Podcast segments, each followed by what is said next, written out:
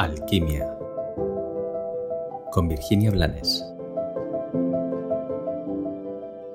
A lo largo de los años me he ido dando cuenta de que mm, básicamente podríamos distinguir al grosso de la humanidad entre víctimas y salvadores.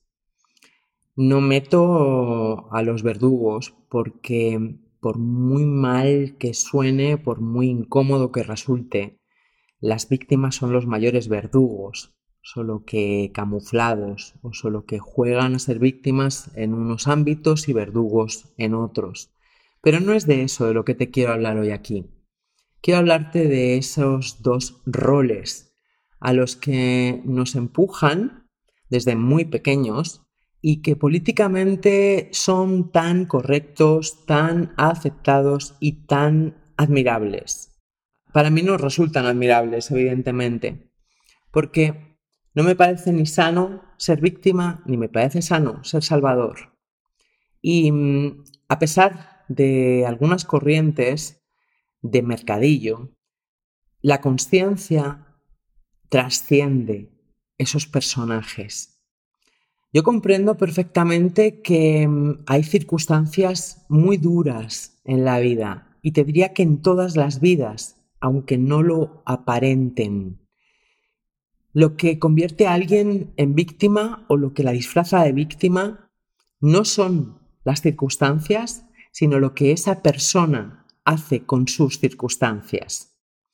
Y mm, lo que convierte a alguien en salvador no es la capacidad de rescatar al otro, sino su necesidad de sentirse especial para el otro y inconscientemente por encima del otro.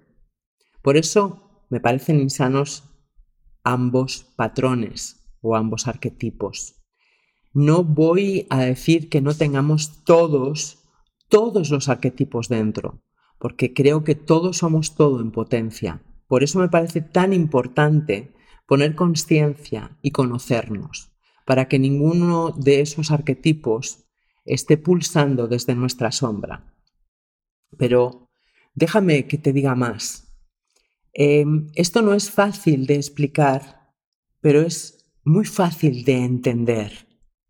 Cuando alguien está sufriendo, puede hacer muchas cosas con ese sufrimiento, entre otras, elegir parar de sufrir.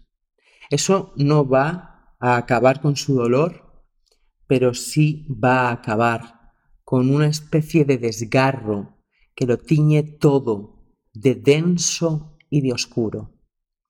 Cuando alguien en medio de una situación dura elige dejar de sufrir, nunca va a buscar un salvador.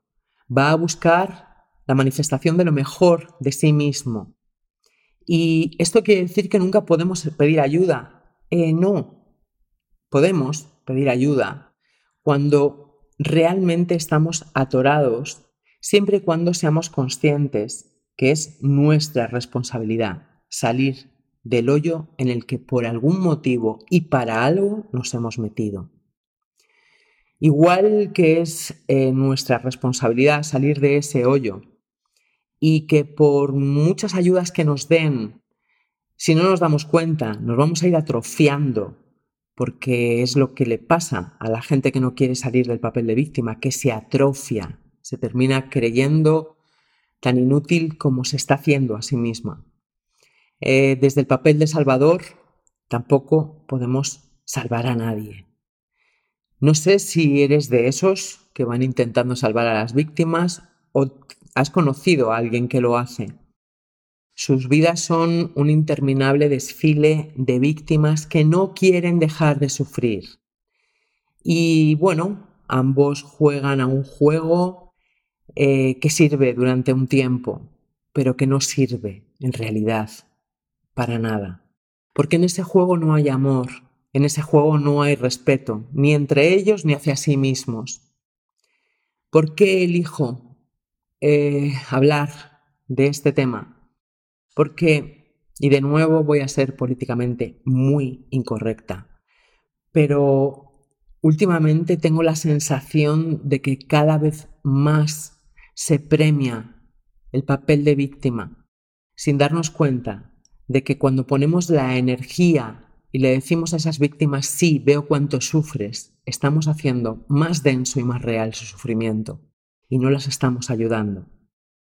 Es momento de que empecemos a manifestar nuestro potencial y nuestro potencial sale si le permitimos salir ante las circunstancias necesarias para que podamos aprender, para que podamos crecer.